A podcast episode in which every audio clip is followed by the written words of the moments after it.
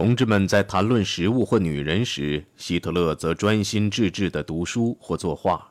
但是，一旦话题转入严肃的主题上，他便会停下来大发议论。他的同志们大都头脑简单，听到他滔滔不绝的议论，个个都如痴似呆。他们都喜欢听他口若悬河的议论艺术、建筑等等。由于他眼前常常摊开一本书。他是个知识分子的印象也随之得到加强。他背包中常常有几本书，其中一本是叔本华所著的《我从其中学到许多东西》。这位哲学家一再强调的盲目意志的力量，以及这种力量必然取得的胜利，肯定在他脑中引起反响。到了1915年夏末，希特勒已成了团部不可缺少的人物。由于与各营各连指挥所相通的电话线常常被敌人的炮火打断，通讯只好靠通讯员联系。我们很快便发现，魏德曼中尉回忆道：“最可靠的通讯员是哪一个？”其他通讯员对希特勒机智和不平凡的勇气佩服得五体投地。他能像他童年时书上读到的印第安人一样爬往前线。然而，在希特勒身上也有些东西使某些士兵不安。他太与众不同，责任感太重。有一次，他教训另一名通讯员说：“把信送到目的地，比个人的雄心壮志或为了满足好奇心更加重要。”他常急于上阵，常常不请自来替其他通讯员送信。六七月间，战斗的速度加快了，送信的任务十分频繁。开始在希特勒身上产生影响，他的脸变得蜡黄而消瘦。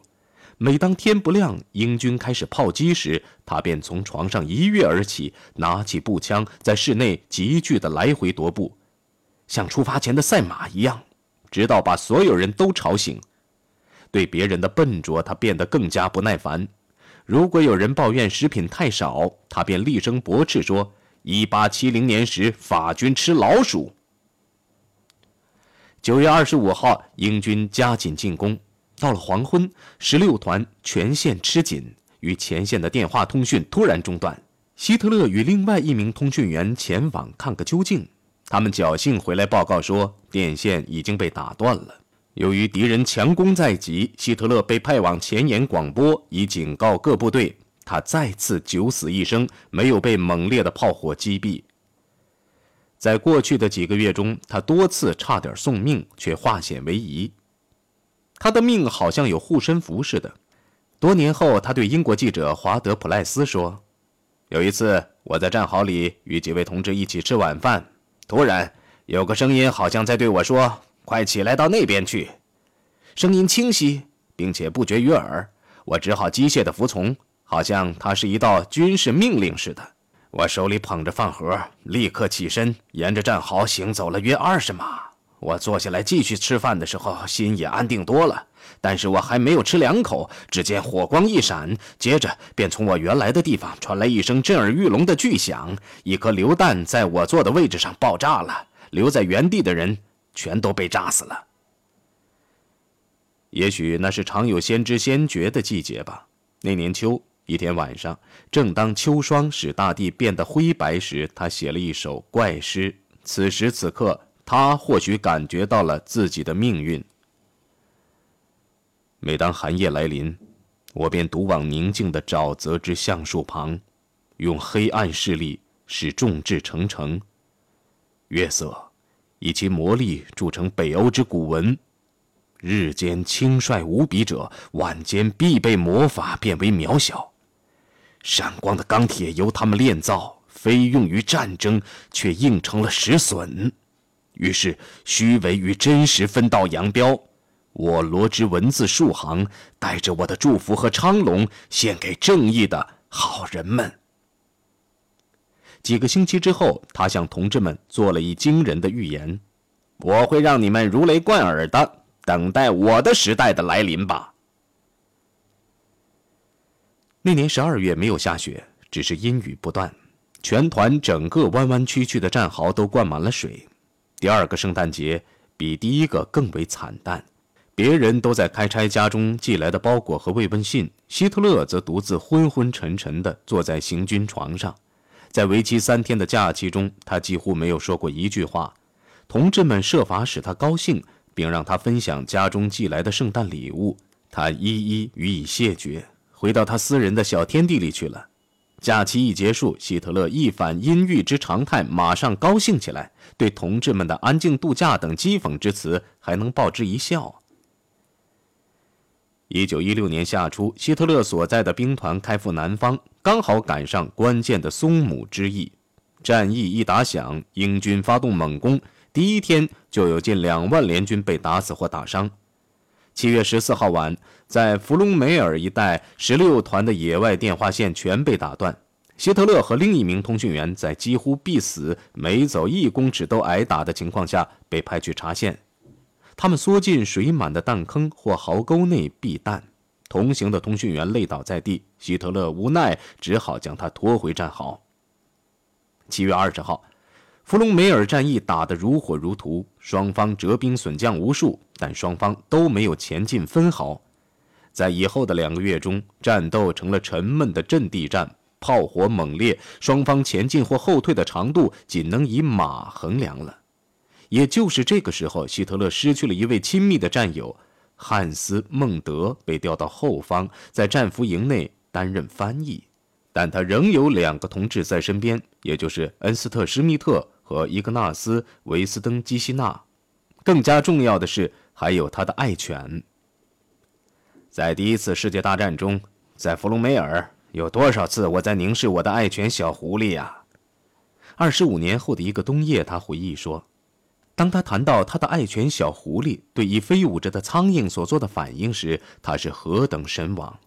首先，他全身发抖，好像受了催眠术一般，像老人一样皱起眉头。”然后突然一跃而起，朝他猛吠。我常常注视着他，好像他是一个人似的，注视着他发怒、咆哮的各个过程。希特勒吃饭时，小狐狸就坐在他身旁，目不转睛地注视着他的每个动作。如果吃了五六口后，希特勒还不给他东西，小狐狸便会坐立起来，看看主人，好像在说：“我怎么办？我多么喜欢他呀，真有意思。”三个月后，松姆战役仍打得难分难解，联军不断进攻。在这场战役中，双方总共损员六十一万四千人，但这却是无谓的屠杀，因为德军的阵线丝毫未动。一周来，尽管多次执行危险任务，希特勒过的仍是受符咒保佑的生活。十月七号晚，他的幸运结束了。其实，他与其他通讯员一起正坐着睡在一条通往团部的狭窄的地道里。一颗炮弹在狭窄的进口处炸开了，把通讯员们打成一堆。希特勒大腿受伤，仍在与威德曼争个不休，要求让他留在前沿。中尉，我伤不重，对吧？他焦急地说：“我还能留在你身边，我是说留在团部，不行吗？”希特勒被送进一所野战医院，他的伤势并不重，但在病房内，他患了一种惊骇症，几乎使他惊倒。事情是这样的：他躺在病床上，猛然听见一个德国女人，一个护士在跟他说话。这是两年来第一次听到这种声音。不久，他便上了一列开往德国去的救护火车。运送我们回家的火车越开进边界，每个人的内心就越不安。他终于看到了第一所德国房子，凭它的高高的屋顶和漂亮的百叶窗就可以看出祖国。他进了位于柏林西南的一所陆军医院，在经历了一段战壕生涯后，对他医院里那洁白的病床真是巨大的改变。开始时我们不敢往上躺，慢慢的他习惯了这种舒适的环境，但对某些人身上的犬儒主义却看不顺眼。一到他能起身走动时，他便获准在柏林度周末。他看到的是饥饿和赤贫，以及在鼓动人们争取和平的无赖。两个月后，他出院了。他被调至慕尼黑的一个补充营。根据我的奋斗，在这里，他终于找到了士气为何崩溃的答案：是犹太人，在后方密谋让德国倒台的就是他们。几乎每个职员都是犹太人，几乎每个犹太人都是职员。这些选民中竟有这许多勇士，这不免使我大吃一惊，不得不将他们与在前线少得可怜的几名代表做一比较。他也深信，犹太人的金融掌握了德国的生产，这只蜘蛛正开始慢慢的吸吮人们细胞中的鲜血。在前线，他的同志们从没有听他这样说过。表面上，他也并不比别人反犹。有时，他也会说上一两句不痛不痒的话，比如说：“假如所有的犹太人都不比斯坦人聪明，那就不会有麻烦。”每当谈起维也纳和犹太人无所不至的影响，据维斯登基希纳的回忆，希特勒并不带什么恶意。事实上，施密特从没听他谈论这一话题，魏德曼中尉也没有听他说过。希特勒讨厌慕尼黑了，他觉得补充营的气氛实在可恨，谁也不尊敬前线下来的士兵。这些人对希特勒在战壕里受过的苦难毫无认识。他渴望回到自己人中间去，于是，在一九一七年一月致函魏德曼中尉时说，他已经康复，可以再次服役，希望回到原来的团和原来的同志中间去。三月一号，他回到了十六团，受到了官兵们的热烈欢迎。爱犬小狐狸欢喜若狂，他疯狂地朝我扑来。吃晚饭时，连队的炊事员做了一顿特别的饭菜为他接风，有面包、果酱和糕点。希特勒终于回到了属于他的家。当晚，他手持手电筒，对着刺刀大骂叛贼，在外边瞎转了几个小时。后来有人朝他扔了一只靴子，他才回房睡觉。几天后，全团开赴阿拉斯地区，准备发动另一次春季攻势。但希特勒仍有闲暇作画，画了不少水彩画，内容都是对他有意义的战场景象。在他的没有出版的日记中，舞台设计家克勒格说：“希特勒这些战时的画作具有高度的艺术性。他之所以赞赏，也可能是出自感激之情，因为希特勒曾经把他从饥饿中解救出来。”第二次世界大战期间，他住在巴黎。希特勒常常买他的画。那年复活节，希特勒的艺术转向群众。他用石灰将煤球涂成白色，在团长的花园里摆成“一九一七年复活节快乐”一语。几个月后，十六团又来了一个新团长图波夫少校。新团长是个少壮派人物，有活力，一到任便重整军纪。他不但使官兵们难堪，还敢让他们批评上级。为了消除受挫折的闷气，图波夫出门狩猎。希特勒把野兽赶出林子。就在紧连前沿的林中，希特勒手持长棍爬来爬去，整整爬了两个钟头，又叫又喊，替团长把野兔赶出林，供团长射击。尽管服役时间长，战斗也勇敢，希特勒仍然是班长。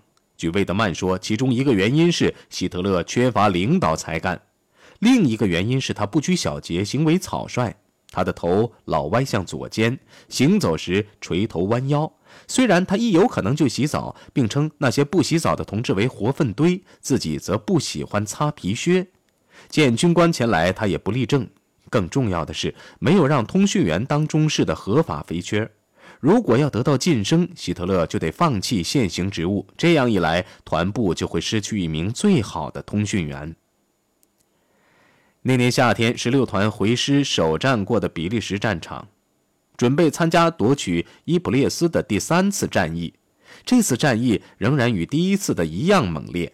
七月中旬，他们连续十天十夜遭敌炮击，在炮击间隙中，他们听到地下可怕的挖掘声，敌人在挖地道。